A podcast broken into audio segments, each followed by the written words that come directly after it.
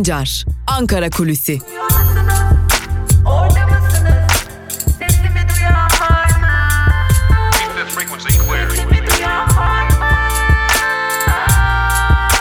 Özgürüz Radyo. Özgürüz Radyo. Merhabalar, iyi haftalar sevgili Özgürüz Radyo dinleyicileri ve tabii ki izleyicileri. Yeni bir haftaya başlıyoruz. Takvim yapraklarımız 30 Kasım pazartesi gününü gösteriyor ve 30 Kasım pazartesi günü itibariyle yine Özgürüz Radyo'da hafta içi her gün olduğu gibi bugün de sizlerle Ankara Kulisi programıyla birlikteyiz. Tabii ki yine Ankara Kulisi'nin e, nabzını tutacağız. E, yine neler var neler yok bunlara göz atacağız. Şimdi sevgili izleyiciler ve dinleyiciler öncelikle şuradan başlayalım. Malumunuz olduğu üzere asgari ücret pazarlığı artık çok yakın, e, çok yakın bir süreç içerisinde asgari ücret pazarlıkları başlayacak ve e, neler yaşanacak göreceğiz. Fakat e, şunu şimdiden söyleyelim ki, geçtiğimiz hafta siz değerli Özgürüz Radyo dinleyicileriyle bu konuyu paylaşmıştık. Bir kez daha hatırlatmış olalım. Biraz da net konuşalım, net rakamları konuşalım hatta. Bir asgari ücret pazarlığı olacak. Bir tarafta işçi sendikaları, bir tarafta işveren temsilcileri ve hükümetin olduğu bir asgari ücret pazarlığı izleyeceğiz. Tabi gözler, kulaklar bu asgari ücret pazarlığından ne çıkacak noktasında. Şimdi siyasi partiler, sendikalar e, yavaş yavaş tekliflerini netleştirmeye başladılar. Ne kadar teklif verilsin, e, ne kadar asgari ücret uygulansın noktasında 4 bin liranın üzerinde aslında. Hem muhalefetin hem de e, sendikaların teklifleri 4 bin liranın üzerinde. Ama hükümet kanadından sızan bilgilere göre öncelikle şunu söyleyelim ki malumunuz olduğu üzere bir ekonomik reform söylemi başlatılmıştı. Bir süreç başlatılmıştı ve bu süreç içerisinde hükümetten bakanlar işçi temsilcilerinin e, den ziyade diyelim işverenlerle görüşmeye başlamışlardı. E, çeşitli görüşmeler gerçekleştirildi. Bu görüşmelerde tabii ki e, özellikle sermayenin hukuk konusundaki e, tereddütleri e, dinlendi ve hukuk konusunda e, neler yapılabilir sorularına cevap arandı. Ve yine bu görüşmelerde gündeme gelen önemli bir diğer husus da elbette ki asgari ücretti. Asgari ücret pazarlığı için hükümet masaya oturmadan yani o resmi masaya oturmadan işveren temsilcileriyle hatta doğrudan doğruya işverenlerle görüşmelerini gerçekleştirdi. Ve bu görüşmelerde öne çıkan fiyat, e, öne çıkan rakam diyelim daha doğrusu 2600 ile 2800 lira arasında olacak gibi görünüyor. Şimdilik beklenti bu yönde. 2600 ile 2800 liralık bir net asgari ücret uygulanması bekleniyor. Yani e, yaklaşık 300 ile 500 lira arasında bir zam e, söz konusu olabilir asgari ücrete.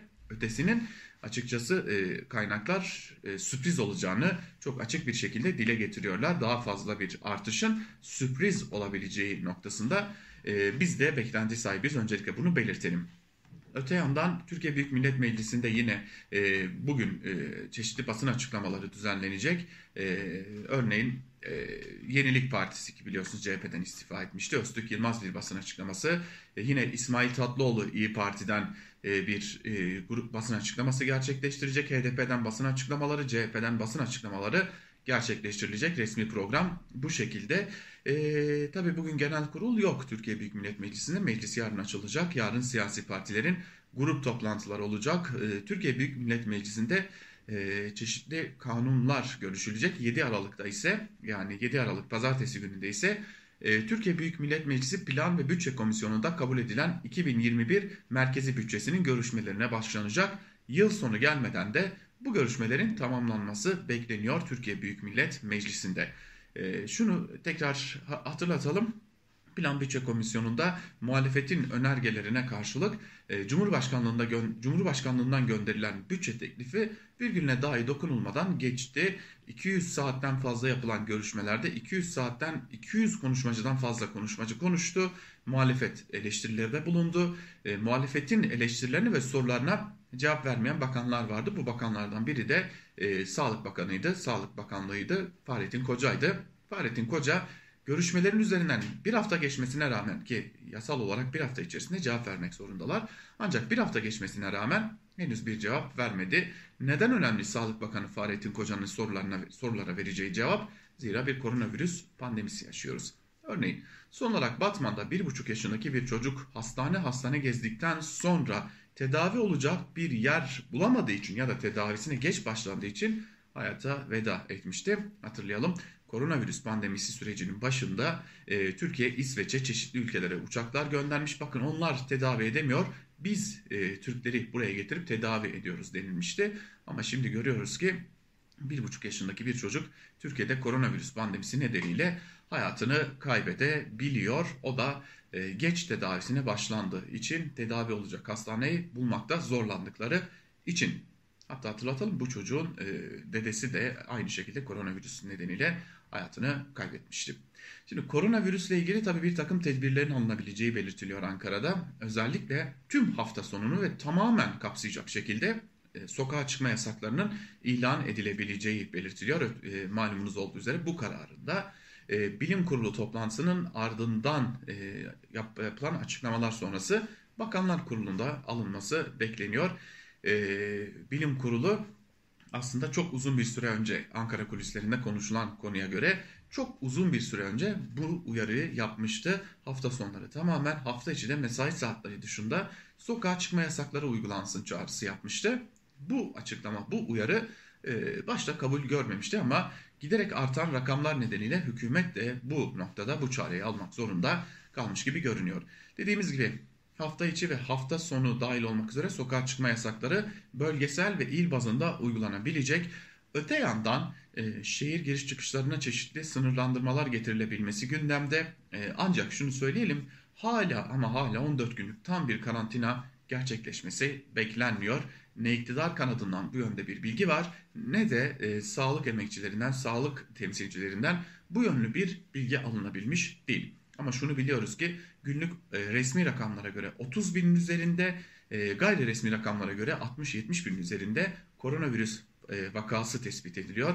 Can kayıpları konusunda ciddi tartışmalar var. Örneğin Cumhuriyet Halk Partisi hazırladığı bir Covid-19 pandemisi raporuna göre sadece birkaç büyük şehirde 21 binin üzerinde can kaybının olduğunu raporlamış durumda. E, bu tartışmaların da e, siyasetin gündeminde yer almasını bekliyoruz. Ama bir gerçeklik var ki Türkiye'de koronavirüs pandemisi her geçen gün yayılmaya devam ederken tedbirlerin yetersizliği ve azlığı ciddi bir tartışma konusu olmaya devam ediyor. Önümüzdeki günlerde yeni kısıtlamaların gelmesine kesin gözüyle bakılıyor. Hatta bugünden itibaren de bu kısıtlamaların açılma, açıklanması söz konusu olabilir. Fakat tekrarlayalım 14 günlük kesin bir kapanma beklenmiyor. Hükümetin bu konu bu yönlü bir adım atması beklenmiyor diyerek bugünlük Özgürüz Radyo'da Ankara Kulisi programını noktalayalım. Yarın yine aynı saatte Özgürüz Radyo'da sizlerle birlikte olacağız. Özgürüz Radyo'dan ayrılmayın. Hoşçakalın.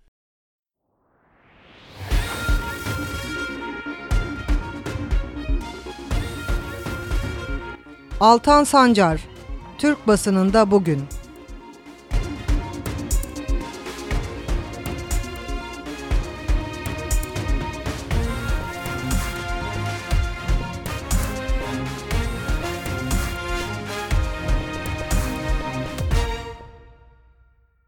Günaydın sevgili Özgürüz Radyo dinleyicileri. Özgürüz Radyo'dasınız. Haftanın ilk gününde Türkiye basınında bugün programıyla sizlerle birlikteyiz ve yine her zaman olduğu gibi gazete manşetleri ve günün öne çıkan yorumlarıyla kısa bir Türkiye basını turu yapacağız. Öncelikle tabii ki gazete manşetleriyle başlayacağız. Ardından da günün öne çıkan yorumlarına kısaca bir göz atacağız. İlk olarak Cumhuriyet gazetesine bakıyoruz bugün ve Cumhuriyet gazetesinin bugünkü manşetinde ekmeğimizi çalıyorlar sözleri var. Ayrıntılarda ise şu cümlelere yer veriliyor.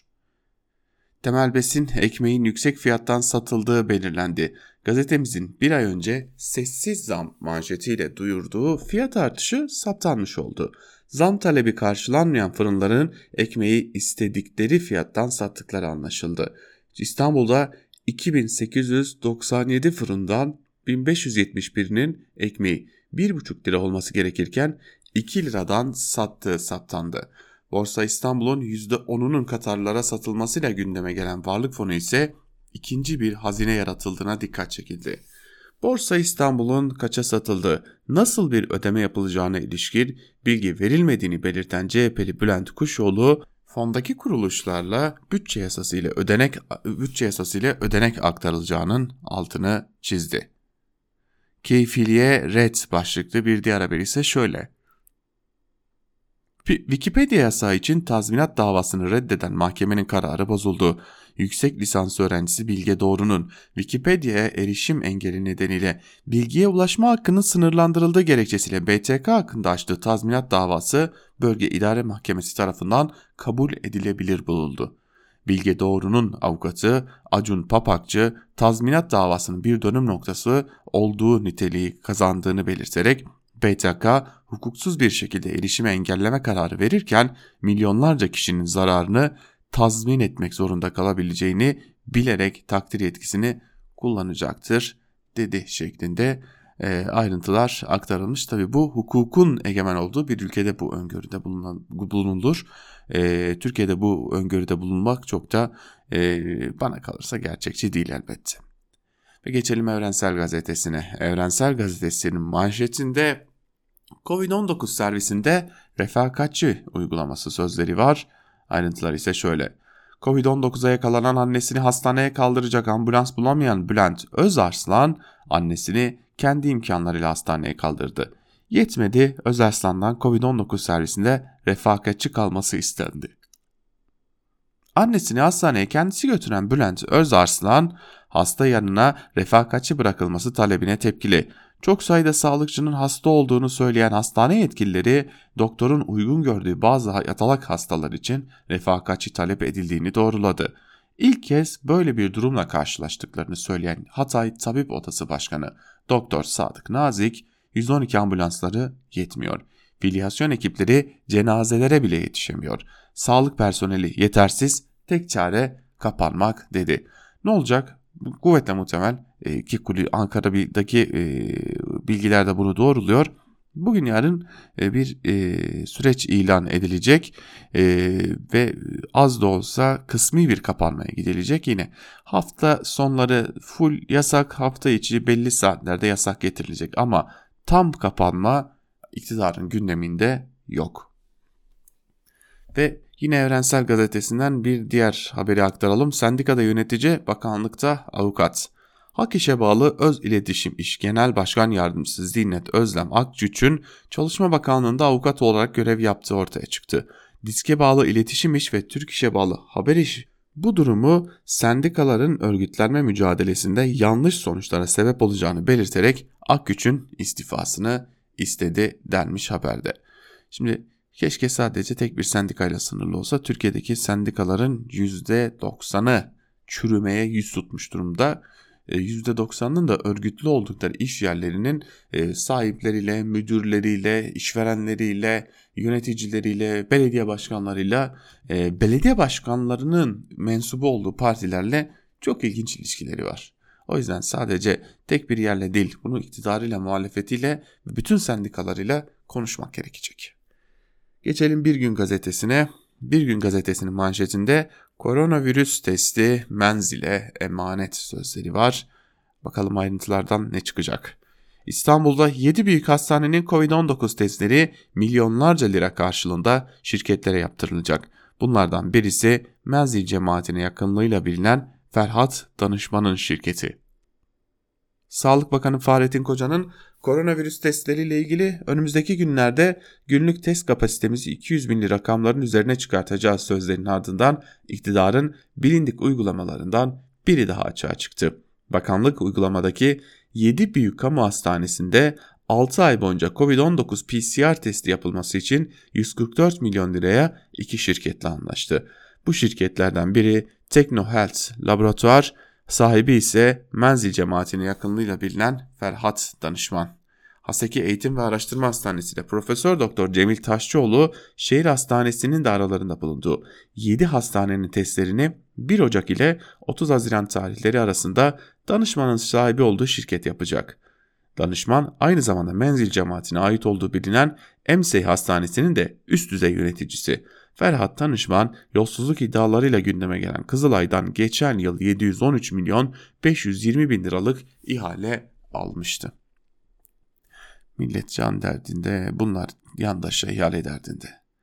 Esnafın ölüm kalım savaşı başlıklı bir diğer haberle devam edelim de e, milletin nasıl can derdinde olduğu da ortaya çıkmış olsun. Günlük vaka sayısının 30 binlere dayandığı bu günlerde kısıtlamaların faturası yine küçük işletmelere kesildi.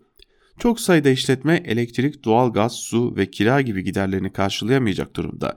Esnafın ne e, elinde avucunda bir birikimi kaldı ne de borç bulacak dermanı. Sadece Yozgat'ta 73 işletmenin kapısına kilit vurması durumun vehametini gösterir nitelikte. İstanbul Esnaf ve Sanatkarlar Odaları Birliği Başkanı Yılmaz kredi borçlarının ertelenmesini talep ediyor. Mersin Kahveciler Esnaf Odası Başkanı Dağdelen iş yapamayan esnaf nasıl borcunu ödesin diye sorarken Yozgat Kahveciler ve Lokantacılar Odası Başkanı Eyüp Coşkun çok sayıda esnaf icralık olmayla karşı karşıya ifadesini kullandı. E çünkü onlara ne ihale veren bir e, yapı var ne de kendilerine e, bir biçimde destek olan bir e, yapı var. Hiçbir şey yok. Esnaf tamamen kendi çaresizliğiyle baş başa kalmış durumda. Bakalım kaç esnaf bu çaresizliği atlatabilecek. Geçelim Yeni Yaşam gazetesine manşette KDP'nin suçu kaçmaktan öte sözleri var. Ayrıntılar ise şöyle. Irak merkezi hükümetiyle KDP arasında Ankara ve ABD destekli yapılan Şengal Anlaşması, IŞİD'in 3 Ağustos'ta İzidilere yönelik gerçekleştirdiği soykırımda bu güçlerin rolünü yeniden gündeme getirdi. Şengal soykırımı öncesi Ürdün'de KDP, Ankara ve başka güçlerin katıldığı gizli toplantı bu role dair önemli verilerden sadece biri. İzidi Diaspora Meclisi eş başkanı Fikret e, İrek ise diğer verileri sıralıyor. İrek, KDP'nin Şengal komutanı Serbest Bapiri ile o dönem Ezidi temsilcilerini yaptığı görüşmeyi aktarıyor. İrek, Ezidiler Bapiri'ye her an DAEŞ saldırabilir. 2551 Ezidi erkeği savaşmaya hazır. Sizden isteğimiz silahtır dedi. Bapiri, biz sizi savunacağız dedi. IŞİD saldırdığında yerinizden ayrılmayın takviye gücü Duhok'tan Erbil'den geliyor dediler. 12 binden fazla KDP peşmergesi tek kurşun sıkmadan kaçtı. İzidilerin elindeki az sayıda silah aldı, Şengal'den çıkmasını da engelledi diyor. Mesut Barzani sorumluların yargılanacağını söyledi ancak hiçbir yargılama yapılmadığı gibi Bapiri Duhok'ta görevlendirildi denilmiş. Bu haberde e, bir yandan düşünebiliyor musunuz? Bu tür suçlamalarla karşı karşıya şu an itibariyle Türkiye. Gazetenin sür manşetinde ise ABD hava kalıcı değişiyor sözleri var. Ayrıntılara göz atalım. Atina Üniversitesi öğretim üyesi Profesör Doktor Cengiz Aktar, hukuk devleti, çevre, bölgesel politika ve daha pek çok kriz, e, kritik faslın hiçbirinde ilerleme sağlanmadı. Kuralsızlığın ABD karşılığı yok. Rejimin yegane önceliği Kürtlerin kendi başlarının çaresine bakmalarını engellemek. Bu çatışma çözümü temelli AB pratiklerinin aksine tamamen yıkıcı ve inkarcı bir siyasi tercih uygulamasıdır diyor. Aktara göre Almanya'nın Ankara'nın totaliter yönetimine payı büyük. Aktar, Merkel 10 kez Türkiye'ye geldi, bu totaliter bir rejimi ziyaret eden batılı bir ülkenin lideri için görülmüş frekans değildir. Bu siyasi küstahlıktır. O da havlu atma aşamasında. Yorulan batıda hava kalıcı olarak değişmişe benziyor diyor ve ekliyor. Ancak zirveden ciddi bir yaptırım kararı çıkmayabilir. Zaten genel beklenti de zirveden ciddi bir yaptırım kararı çıkmayacak ancak Türkiye'ye artık e, hiçbir biçimde işler eskisi gibi olmayacak mesajı verilmesi şeklinde. Evet böylelikle Bir Gün e, gazetesi, Yeni Yaşam gazetesi, Evrensel gazetesi ve Cumhuriyet gazetesini tamamlamış olduk. Sözcü gazetesiyle devam edelim. Asıl kamu zararı bu manşetiyle çıkmış Sözcü gazetesi. Ayrıntılarda ise şunlar aktarılıyor. Konya Belediyesi halka yardım dağıtmak için ihaleye çıktı. 5 ihaleyi de düşük indirimle tek firma aldı. 9 milyon kamu zararı oluştuğu iddia edildi. AKP'li Konya Belediyesi'nin yardım ihaleleri tartışma yarattı. Belediye 2019'dan bugüne kadar 5 ihale düzenledi. İhaleye tek firma katıldı. AKP yakın olarak bilinen ülke geneline yaygın süpermarket firması sadece %5 kırımla 5 ihaleyi de aldı. İhalede kırımın düşük tutulmasından dolayı firmanın karı 66.3 milyon liraya çıktı. Uzmanlar kamunun zararı 9 milyon lira, bir firmanın %5 kırımla tek başına ihaleleri kazanması hayatın doğal akışına aykırı hepsi incelenmeli diyor şeklinde de ayrıntılar aktarılmış. Millet Bahçesi'ne Atatürk Parkı tabelası asan başkan 7400 lira kamu zararıyla suçlanıyor. Rize'nin Fındıklı Rize Fındıklı'nın CHP'li başkanı e, Şahin Çervatoğlu ile CHP'li 7 meclis üyesi için soruşturma izni verildi. Fındıklı'da meclis kararıyla Millet Bahçesi'nin adını Atatürk Parkı, Millet Kıraathanesi'nin adını da Kazım Koyuncu Kültür ve Sanat Evi yapan başkan Çervatoğlu tabelaları kaldırmamakta ısrarlı. Dava da açsalar, tankla da gelseler izin vermem dedi şeklinde ayrıntılar aktarılmış. Tabi insan burada ister istemez şunu merak ediyor. Hangisi kamu zararı? Sözcü gazetesinin ardından Karar gazetesine geçelim. Karar gazetesinin manşetinde ise e, ekonomideki son tablo var aslında ve işsizlik vurdu, doğum azaldı sözleriyle bugün okurlarının karşısına çıkmış Karar gazetesi ve e, Karar gazetesinin manşetinin ayrıntılarında ise şu cümlelere yer veriliyor. Genç Türkiye avantajını tehlikeye sokan çarpıcı tablo. Son iki yılda etkisini iyice artıran ekonomik krizde en çok ilkokul mezunu kadınlar işini kaybetti. Düzenli gelirden mahrum kalınca önce evde tasarrufu, tasarrufa yönelen mavi yakalı çalışanların sahip olduğu çocuk sayısı önceki yılların gerisine düştü. Toplam doğum 16 yıl aradan sonra ilk kez nüfusun yenilenme sınırının altında kaldı denilmiş haberde. Gençler Silivri şimdi soğuktur diye şakalaşıyor. Dikkat çekici bir başlık değil mi? Ali Babacan anla konuşmuş ve şunları söylemiş. Anladık kasa, kasayı boşaltınız. Hibe veremiyorsunuz. Hiç olmazsa vergi vergi diye esnafı sık boğaz etmeyin. Siftah yok, kira, stopajını hiç almayın. Gençler yarınlarını vatanlarında kurmak istemiyor. Bu mudur yerlilik, bu mudur millilik? Düşüncemi yazarsan gece yarısı kapımız çalar diye çekiniliyor. Silivri soğuktur şimdi diye şakalaşıyorlar. İfade özgürlüğünün önündeki engeller kaldırılmadıkça demokrasimiz ilerlemeyecek denilmiş ayrıntılarda. Şimdi e, son birkaç günde yanlış değilsem 3 ya da 4 röportaj, 3 ya da 4 TV röportajı izledim. Sokak röportajı daha doğrusu. E, yurttaşlarla yapılan röportajlar bunlar ve e, dikkat çekicidir. Orada tam 4 defa yanlış hatırlamıyorsam yine 4 defa Silivri soğuktur sözünü duydum. Ve bu Silivri soğuktur sözünü söyleyenlerin 3'ü genç yaşta, biri orta yaşlı, bir yurttaştı. Bu da çarpıcı bir diğer bilgi. Şimdi biraz da gerçeklerden e, iktidarın toz pembe tablosunun gazetelerine gelelim. Sabahla başlayalım. Manşette iyi ki yapılmış ya olmasaydı sözleri var. Yavuz Donat sağlıkta ve koronayla mücadelede Türkiye'nin süper gücü olan şehir hastanelerinden Ankara Şehir Hastanesi'ni gezdi, izlenimlerini yazdı. 9 hastane binası var, ikisi korona için ayrılmış. 1200 yatak kapasiteli bölüm özel koruma altında, doluluk %80, vatandaşların çoğu 30-59 yaş kuşağında, gençler de var %12 oranında. Ankara Şehir Hastanesi ve diğer şehir, şehirdekiler yapılırken nasıl da karşı çıkılmış muhalefet edilmişti. Bu eserlerin değerinin anlaşılabilmesi için korona denen illet mi gerekliydi? Hayır Yavuz Donat Bey, korona denen illet gerekmezdi de bu eserlerin hala kamuya nasıl zarara uğrattığına dair e, Meclis Plan Bütçe Komisyonu'ndan geçen bütçeye bakmak yeterliydi. Her yıl milyarlarca lira aktarılan bu hastanelere e, verilen parayla bir bu kadar daha hastane yapılabilirdi. Yandaşı ihya etmek denir buna. Yatırım yapmak denmez. İyi ki yapıldı da denmez. Gördünüz mü ne yaptılar denir. Gazetecilik de bu değildir. Hürriyet gazetesine bakalım şimdi de manşette Zafer'in 6 yıllık sırrı sözleri var. Avrupa şampiyonu olan ritmik jimnastik milli takımımızın 5 pırlanta ismi göğsümüzü kabarttı. Tüm ülkeye büyük mutluluk yaşattı. Bu başarının ardında ise 6 yıllık müthiş bir hikaye var.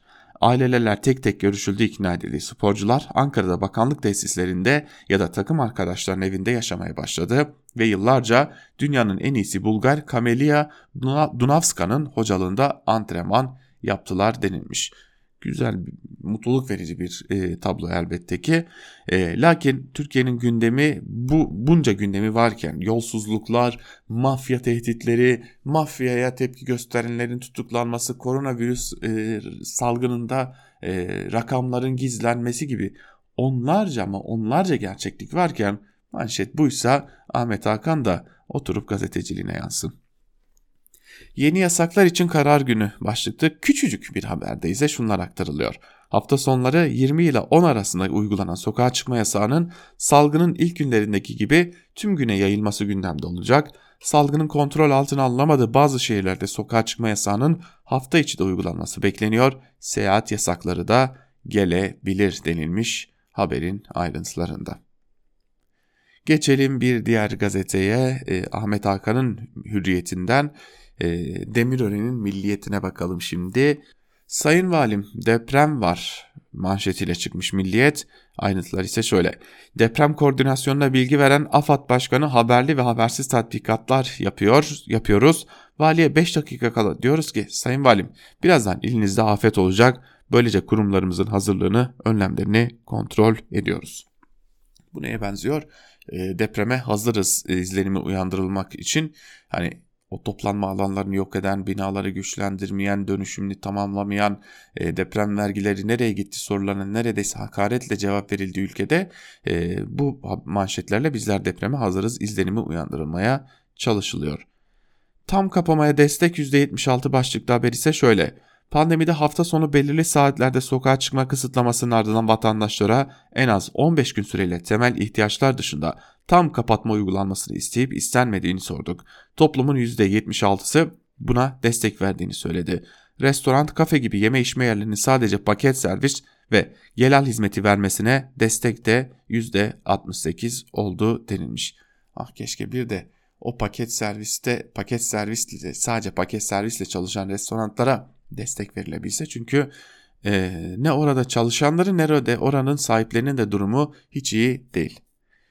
Ve Yeni Şafak'a bakalım manşette satılık vekil sözleri var. Mehmetçiğin Suriye'deki terör kuşağını parçalamasından, Libya ve Doğu Akdeniz'deki ak e, denklemi değiştirmesinden rahatsız olan CHP'liler nefretlerini artık gizlemiyorlar. CHP Mersin Milletvekili Ali Mahir Başarır, Katar'ın yatırımlarını bahane ederek devletin ordusu Katar'a satılmış gibi aşağılık bir ifade kullandı denilmiş. Valla neresinden tutarsanız tutun sizin istediğiniz anlam çıkmıyor Başarı'nın sözlerinden. E, tank palet fabrikasının satılmasına tepki gösteren e, bir e, milletvekiline bu şekilde e, tepki vermeniz de o gerçekliği örtmeyecek. Son olarak Akit'e bakalım manşette Avrupa başkentleri Kandil'e döndü sözleri var. Terör örgütü PKK için Avrupa Birliği ülkeleri Kandil'den bile daha fazla öneme sahip. 50 eli kanlı hainler STK görünümü adı altında AB ülkelerinin başkentlerinde yapılanmış durumdalar deniliyor. Ee, çeşitli televizyon kanalları var e, gibi gibi birçok e, şeyler söyleniyor. Örneğin Avrupa'da 68 medya organı bulunan örgüt Belçika'da 11, Almanya'da 9, İngiltere ve Yunanistan'da 8'er adet TV ve gazete ile propaganda yapıyor iddiasında bulunmuş Akit gazetesi de. Sür manşette ise yapılmayan konferansa 52,5 yıl istendi sözleri var. İstanbul 30. Ağır Ceza Mahkemesi tarafından yürütülen yargılamada hukuk reformunu tam da bunun için lazım dedirten bir mütalaa çıktı. Köklü Değişim Medya Grubu'nun 2017'de yapılmayan konferansı için savcı 52,5 yıl ceza istedi denilmiş. Bakın konferansın konusunu size söyleyeyim ben. Ee, konu dünya neden hilafete muhtaç yani birileri hilafet konferansı yapmış, haklı olarak e, savcılık bir soruşturma başlatmış ve bunun karşısında da işte AKP'nin e, yandaş gazetelerinden Akit de e, bu, işte tam da bu noktada reform lazım diyerek bu e, hilafet çağrısı yapan konferansa soruşturma açılmasına tepki göstermiş diyelim ve gazete manşetlerini artık noktalayarak günün öne çıkan yorumlarında neler var bir de onlara bakalım. E, hadi Ali Mahir Başarır'ın sözlerinin e, yani Katar'a ilişkin sözlerini biliyoruz artık. Ona dair yazılarla başlayalım. Cumhuriyet'ten Enver Aysever'in yazısına bakalım. E, Katar'a devredilen ülke başlıklı yazının bir bölümünde Enver Aysever şunları kaydediyor. Adından belli Türk tipi yani yerli ve milli düzendeyiz. Hal böyle olunca ülkemin milliyetçileri kendi halkına kabadayılık yapıyor. Ülke parsel parsel satılırken gıkı çıkmıyor. Katar diye bir devlet yok. Türkiye vardı ama. Halk olmuştuk, yüzümüzü uygarlığa dönmüştük, devrim yapmıştık. Memleketimiz olacaktı, eşit, adil, özgür yaşayacaktık. Köy çocukları da, şehirliler de yan yana olacaktı. Herkes aynı olanaklardan faydalanacaktı. O memlekette kimse kendini yalnız çaresiz hissetmeyecekti. Aşısını da yapacaktı o memleket, sanatçısını da yetiştirecekti. Kadın erkek eşit olacaktı. Rüya değildi bu. Büyük oranda da başarıldı. ABD patentli dinciler, milliyetçiler sürüldü sahaya sonra onlara muhafazakar dediler. Yanına liberaller de eklenince tadından yenmez oldu. Bu koalisyonla birlikte ülkenin çivisi çıktı. Yurttaşlık etik ölçülerle sağlanır, kul düşünmez, sahibi ne emrederse onu yapar. Yurttaş sorar tartışır. Cumhuriyet laiklikle taş, taşlanır. Laiklik hukukun üstünlüğü bilimsel ölçülerle gelişir. Aydınlanma sağlanınca ancak demokrasiden söz açılabilir. Memleketin kız çocuklarını korumak için aşiretlerle masaya oturup anlaşma yapıyor bu devletin bakanlığı. Bir de bunu başarı olarak basına servis ediyorlar. Aşiretlerde yurttaş olunamaz, kul kalınır, içinde bulunduğumuz düzene uyumludur atılan imza. Yazık ki fatura çok ama çok ağır. Katar'a devredilen yurttaşlık onurudur. Kız çocuklarını okutup doktor, öğretmen, sanatçı yapma hedefinden aşiretlerin merhametine terk edilen ülkeye geldik. Toplumun en saygın, sözü dinlenen kesimidir hekimler. Hala da öyledir. Şu salgın döneminde canı pahasına ön safta dövüşen kahramanlardır onlar. Etik çürüme orada da almış başını gidiyor. Yandaş hekim olur mu demeyin. Bize özgü düzende her şey olur. Bilimsel ölçüler yeryüzünde aynıdır diye diretmeyin. Bizde farklıdır. Sözü bilim kuruluna getireceğim. Aydın kimse kandırıldık bahanesi adına ardına saklanmaz. Aklıma geldi bir ara. Akil adamlar vardı hani. Memlekete barış getireceklerdi. Saraydan aldıkları komutla düşmüşler diyorlar. Sorduğumuzda sizin göreviniz nedir diye yanıt vermekten aciz tuhaf bir topluluktu. Bilim kurulunun acıklı durumu bana akilleri anımsattı.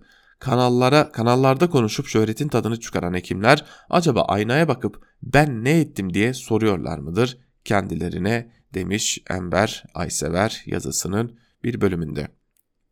Ve geçelim bir diğer yine Cumhuriyet'ten bir diğer yazıya kısaca aktaralım onu da Barış Terkoğlu tecavüzcüsüyle evlendirilen Çeşme başlıklı yazısının bir bölümünde şunları kaydetmiş e, Barış Terkoğlu da. Ahmet Hamdi Çamlı ile İskender Paşacıların kavgası sosyal medyaya taştı. Çamlı, mahzun serzeniş nedeniyle cemaati işaret ederek bir dua yayınladı. Dua, seçimi şantajla münasip zemin olarak gören eski model menfaatperest akıllara ve merak edenlere diye başlıyordu. Peki cemaat onu ne diye suçluyordu? Onun da onu da mensuplarından birinin paylaştığı mesaj anlatsın. Vakfın hemen yanı başındaki oturduğunuz bina vakıf arazisi üzerinde olup ve bina girişini e, markette kiraladığınız alt katta ise otopark işlettiğiniz söz konusu otopark arazisine de arazisini de otopark olarak işlettiğiniz doğru mudur? İçinizden yoksa o çeşme bu çeşme mi diyorsanız doğru yoldasınız. Cemaatin inşa etmek istediği medrese Çamlı'nın rantının ucuna dokunmuştu.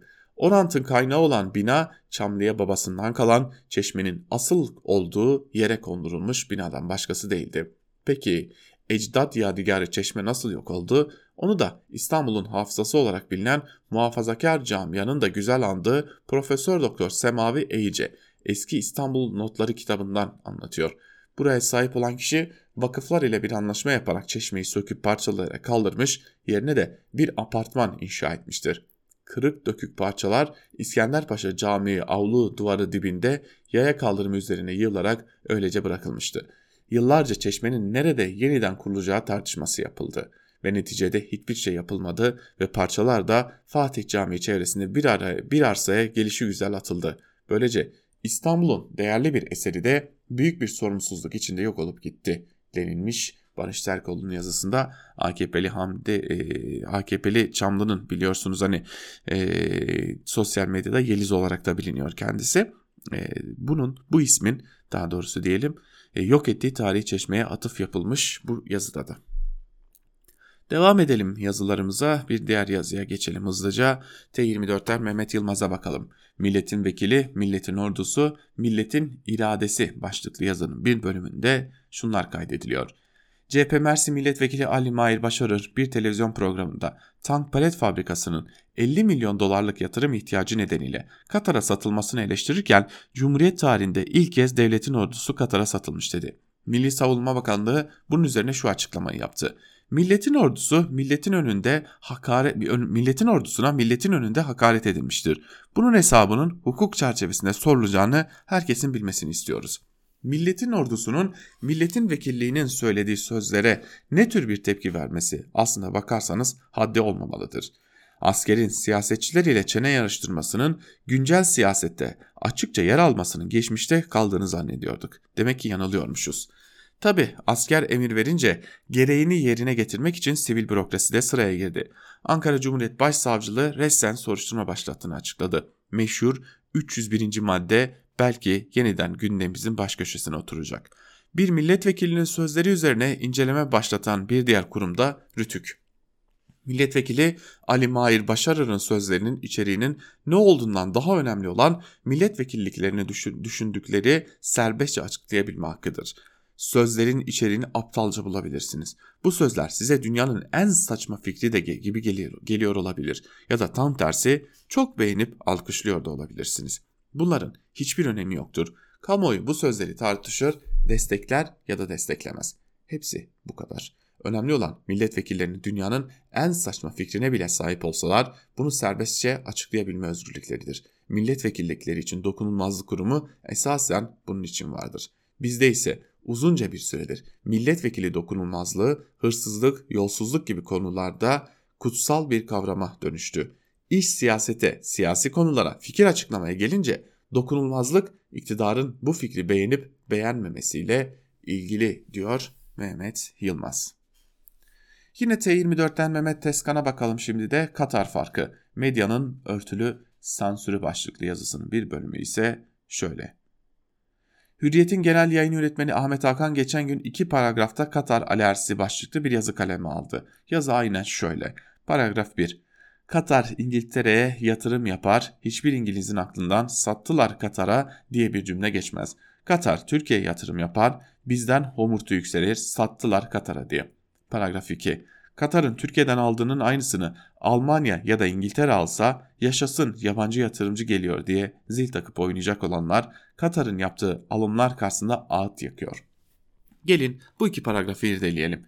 Diyor ki Katar İngiltere'ye yatırım yapar hiçbir İngiliz'in aklından sattılar Katar'a diye cümle geçmez. Doğru çünkü orada işler gizli kapaklı olmaz. Özel veya kamu neyi kime kaça sattığını bildirmek zorundadır. Halka açık şirketse hissedarlarına karşı sorumludur. Halka açık değilse vergi dairesinde elde ettiği geliri bildirmek zorundadır. Türkiye'de ise bu işler gizli kapaklı yapılır. Hangi fabrikanın, hangi arazinin, hangi yatırımının, hangi finans kuruluşunun kaça satıldığı açıklanmaz. Ticari sır denilir, geçiştirilir. Bu sebeple İngiliz'in aklından sattılar diye bir cümle geçmez. Bu sebeple Türkler sattılar diye homurdanır. Geçelim ikinci paragrafa. Diyor ki Katar'ın Türkiye'de aldığının aynısını Almanya ya da İngiltere alsa yaşasın yabancı yatırımcı geliyor diye zil takım oynayacaklar. Doğru çünkü Türkiye'nin yabancı yatırımcıya ihtiyacı var. Ekonominin rayına oturmasının birinci koşulu yabancı yatırımcının gelmesi. Gelmezse nanay. Alman veya İngiliz şirket Borsa İstanbul'un %10'unu alsa, kupon arazileri kapatsa, diğerlerini saymıyorum bile faturasını bilirdik. Bizim iktidar açıklamasa bile onlar açıklamak zorundaydı. Ama işin içine Katar sermayesi girince kepenkler kapatılıyor. Gizlilik en üst seviyeye çıkıyor. Neredeyse alışverişin koşullarının koşullarını açıklayan vatan haini ilan edilecek duruma getiriliyor. Örneğin tank palet fabrikası. Katar ordusu BMC ortaklığına kaça satıldı bilen var mı? Cumhurbaşkanı 50 milyon dolarlık yatırım yapacaklarını söyledi, konuyu kapattı. 50 milyona mı verdik? Katar, İngiltere'de benzer bir fabrikayı alsaydı bu alışverişin şartları İngiliz kamuoyundan gizlenebilir miydi? Bizde gizleniyor. Burada alan memnun, satan memnun durumu var. Türkiye bu yüzden Katar'ı tercih ediyor demiş Mehmet Teskan Ahmet Hakan'a verdiği cevabında. Hürriyet gazetesinden Osman Müftüoğlu ise durum vahim başlıklı bir yazı kalemi almış. Malum koronavirüs pandemisi boyunca Ahmet Hakan'ın genel yayın yönetmeni olduğu Hürriyet'in baş yazarı olmuştu Osman Müftüoğlu. Ee, bugün kaleme aldığı yazısının bir bölümünde ise şunları kaydediyor. Kısacası trafik tabelasında sarı değil kırmızı ışık yanıyor. Eğer can yakıcı sözcükleriyle ifade edilen bazı tedbirleri bir an önce alıp uygulamaya ciddiyetle sokmazsak sağlık sistemimiz tıkanacak, kayıplarımız daha da artacak. Karşılaşabileceğimiz daha ağır neticeleri önlemek için tavsiyem şunlar. Öneri 1. 4 Aralık Cuma günü itibariyle 10 gün sürecek bir yasaklama süreci başlatılmalı. 4 Aralık'tan itibaren hafta içi her akşam saat 21'den başlayarak sabah 5'e kadar sürecek bir sokağa çıkma kısıtlaması uygulamasına geçilmeli. Hafta içi uygulanan bu kısıtlamalara ek olarak bu yasaklar 5, 6 ve 12-13 Aralık Cumartesi Pazar günlerinde tam gün olarak sürdürülmeli. Kısacası 4 Aralık Cuma günü başlatılacak kısıtlamalar 14 Aralık Pazartesi sabahı 5'e kadar devam etmeli. Öneri 2. Bu, bu süre içinde lokanta, kafe ve büfelerde gel götür, al götür ve benzeri uygulamalar yasaklanmalı, sadece paket servisi yapılmasına izin verilmeli. Öneri 3. AVM'lerin açık kalma süreleri kısıtlanmalı. Öneri 4. 4-14 Aralık tarihleri arasında şehirler arası ulaşıma da ciddi kısıtlamalar getirilmeli. Örneğin HES kodu kontrolü yapılmadan hiçbir yolcunun seyahatine izin verilmemeli. Öneri 5. Özellikle büyük şehirlerde mümkünse her yerde mesai saatlerinde yaşanan toplu ulaşım meselesinin çözümü için yerel yönetimlerle birlikte ciddi ve etkili önlemler alınmalı diyor. Aslında hiçbir şey demiyor Osman Müftüoğlu. Ee, ben burada öneri de göremiyorum. Ee, bugün malum Bakanlar Kurulu toplanacak. Bakanlar Kurulu'nun toplantısında kuvvetle muhtemel de e, Osman Müftüoğlu'nun kaleme aldığı bu yazıya benzer e, kararların çıkması bekleniyor. Zaten bu, buna dair de emareler var, buna dair de kulisler var, bilgiler var. Velhasılı kelam sevgili dinleyiciler. Ee, Osman Müftüoğlu e, bu yazıyı aslında benim önerilerim bunlar diyerek değil, e, tam tersine Osman Müftüoğlu bu yazıyı e, hükümetin açıklayacağı kararlara e, kararların bir kısmından haberdar olduğu için yazmış. E, zira bu yazıda alınacak alınsın denilen önlemlerin hiçbiri ne yoğunluğu azaltır ne derde bir derman olur. O yüzden kimse bize yalan söylemesin. Kimse bize bakın biz yazdık işte oldu demesin. Bu halk bunları yutmayacak kadar akıllı bir halk diyelim ve bugünlük de Türkiye basında bugün programımızı noktalamış olalım. İlerleyen saatlerde haber bültenleriyle karşınızda olmayı sürdüreceğiz. Şimdi sözü ve yorumu genel yayın yönetmenimiz Can Dündar'a devredelim. Özgürüz Radyo'dan ayrılmayın. Hoşçakalın.